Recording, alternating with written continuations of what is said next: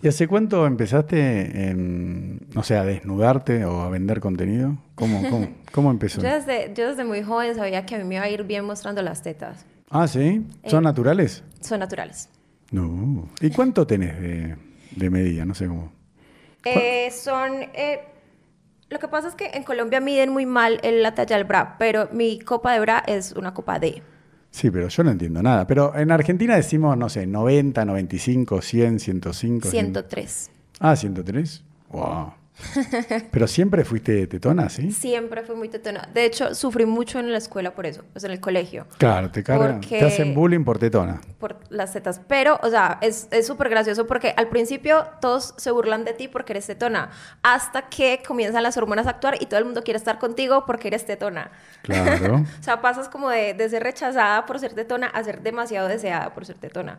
Entonces, digamos que ahí toman uno un cierto poder. O sea, tengo el poder, tengo las tetas.